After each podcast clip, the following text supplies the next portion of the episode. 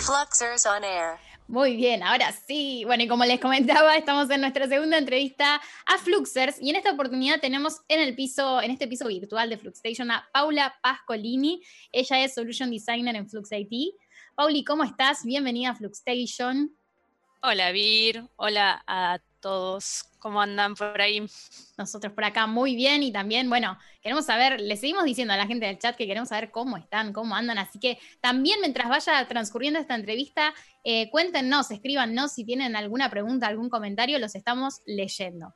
Bueno, Pauli, sabemos que una de las verticales de Flux IT es la vertical financiera, finance, y que desde hace muchos años eh, venimos trabajando en esa, en esa vertical. Hoy nos vas a contar un poquitito alrededor de lo que es la cuestión de los pagos digitales, ¿no? Sí, así es. Y cómo en realidad también los pagos digitales están transformando los comportamientos y cómo también en situación de pandemia cobraron otro sentido. Claro, porque el contexto, eh, esto juega muchísimo en el contexto actual. Bueno, contanos sobre eso, ¿cómo está afectando la aceleración digital a lo que es el sector financiero? Bueno, de por sí el sector financiero ya venía bastante preparado, ya viene trabajando hace bastante en esta transformación digital. La realidad es que la pandemia eh, igual siempre pone, puso, en jaque en realidad a todos porque nadie estaba totalmente preparado para eso.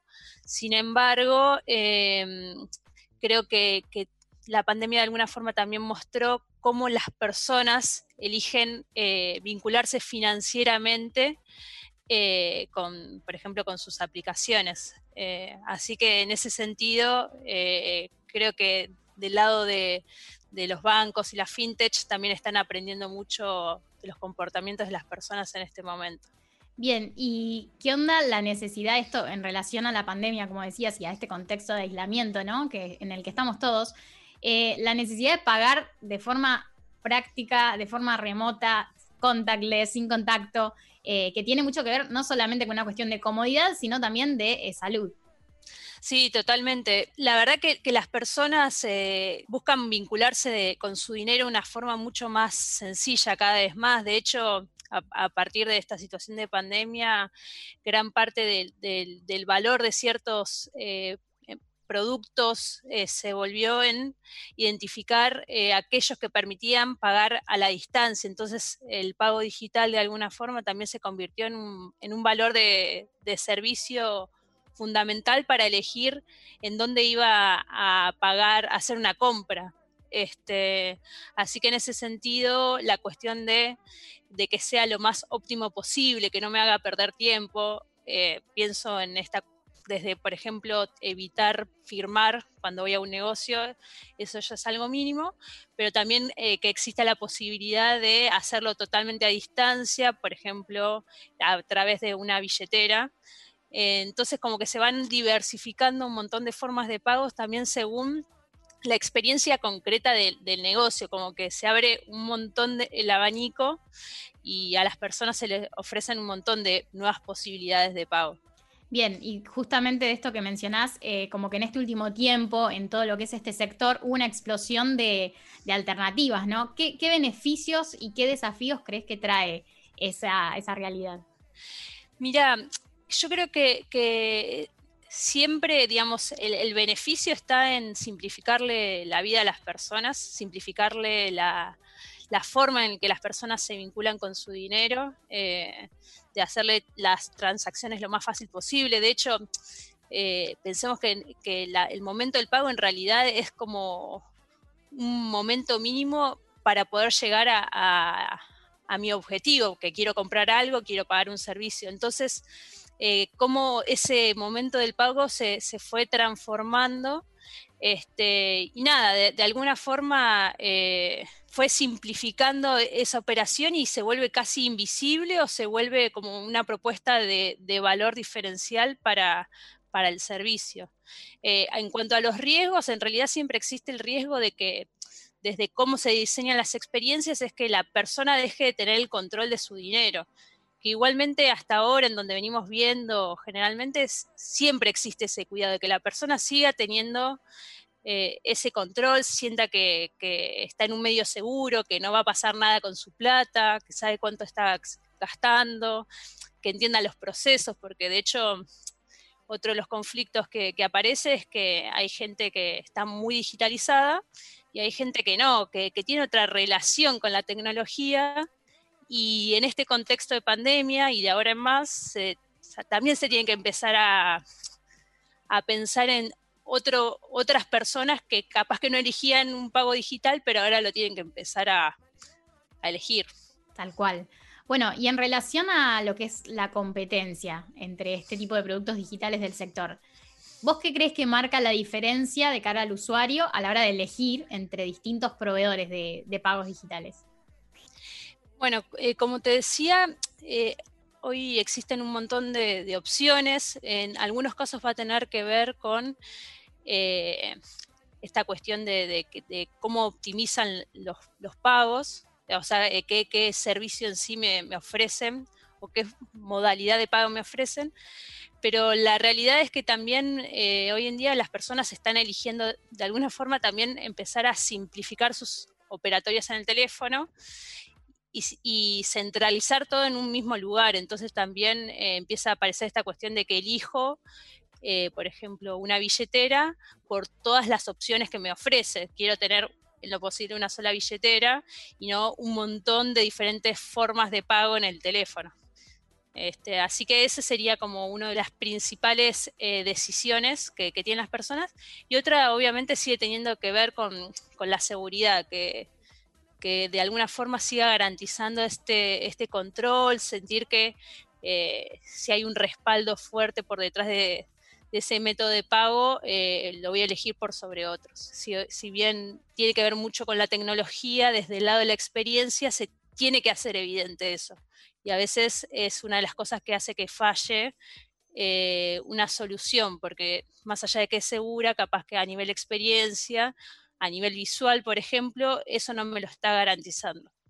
Bueno, y un poco, bueno, como veníamos hablando y vos mencionaste, este contexto que estamos viendo hoy de cuarentena, de aislamiento, un poco nos empujó, empujó a las empresas y nos empujó a nosotros como usuarios a usar este tipo de pagos. Pero algún día esto va a terminar y otra vez las aguas se van a volver a dividir un poco, ¿no? Y tenemos por un lado los pagos físicos y los pagos digitales. ¿Qué ventajas y qué desventajas crees que mantienen cada uno de, estos, de estas eh, formas de pago? Em, de alguna forma yo creo que, más allá de que hoy en día o en este contexto particular eh, prima lo que es el pago digital, eh, nunca, nunca se dividen del todo. Em, también para entender, para que las, las empresas eh, entiendan, no es que se, habla de, bueno, la transformación digital te lleva a eliminar 100% las, eh, las relaciones físicas o los momentos de, interacción física, porque eh, eso va a estar presente siempre, seguramente en algunos casos más que en otros. Pero no es, no es cuestión de pasarse 100% al mundo digital, sino que es en realidad entre entender eh, cuáles son los puntos de mayor fricción para las personas. Eh, por ejemplo, la cuestión del contacto, bueno, eso que se lleve lo más posible al plano digital, pero después de encontrar una buena convivencia entre esos dos universos. De hecho, una de las tendencias hace ya un año, no solo en lo financiero, sino en otros, en otros rubros, tiene que ver con esto, de hacer convivir mejor lo que tiene que ver con una experiencia física y con una experiencia digital. Eh, pero bueno, es entendible que en la transición eh, cueste eh, evidenciarlo. Bien, y esta última pregunta ya para cerrar nuestro segmento. Desde tu rol como Solution Designer, hablaste de tendencias recién. ¿Qué tendencias identificás en Experience Design alrededor de productos digitales para lo que es el sector financiero? Las que están ahí en, la, en el top. Em, para empezar, no sé si sería una tendencia, pero sí es algo a tener en cuenta, es esta cuestión del cambio de mindset, de entender que, el dinero empieza a convivir más en el mundo digital y no tanto en el plano físico, por lo tanto hay que hacer ese primer cambio de, ver, claro, ese primer clic de decir, bueno, si ahora el dinero está acá, eh, hay un montón de cosas que ya pasan a ser diferentes y entender eh, los nuevos comportamientos que tienen que ver con manejar eh, dinero digital. Para mí ese sería como el primer cambio, porque si no siempre volvemos a la idea de digitalizar procesos físicos y no es la idea. Y por otro lado, en cuanto a las tendencias, tiene que ver con, o por lo menos lo que, se viene viendo con, con esta cuestión de romper las, las barreras de lo tradicional eh, en cuanto, por ejemplo, obviamente los pagos digitales arrancaron capaz que con tarjetas de crédito, pero hoy en día hasta eso se volvió tradicional de alguna manera. Y por otro lado, existe, por ejemplo, la experiencia, no sé, de Amazon Go, que de alguna forma entras al supermercado, te llevas los productos y sin haber sacado ninguna tarjeta, ni el teléfono, ni nada, te fuiste y por diferentes tecnologías eh, te llega un resumen de, de qué cosas compraste y cuánto pagaste eh, al haber salido del supermercado. Entonces, de, vuelta, la idea es eh, obviamente encontrar los momentos y las personas que pero es esta cuestión de, estar desafiando constantemente lo que significa la acción de pagar, porque puede transformarse en una experiencia, una experiencia totalmente diferente a la de abrir la billetera, contar las monedas, como que hay que correrse de, de, esa, de esa experiencia previa. Así que esas serían como mis recomendaciones. Genial, buenísimo, Pauli. Bueno, muchas gracias, gracias por, acompañarnos acá en el aire de Fluxstation. Este es tu momento para mandar algún saludo, eh, pedirnos un tema, lo que quieras.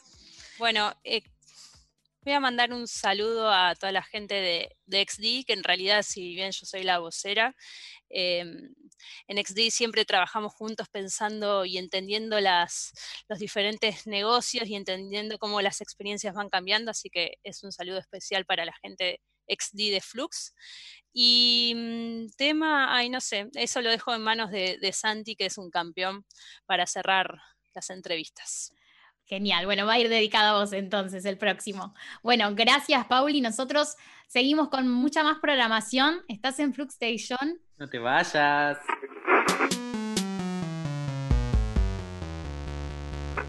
Flux Station.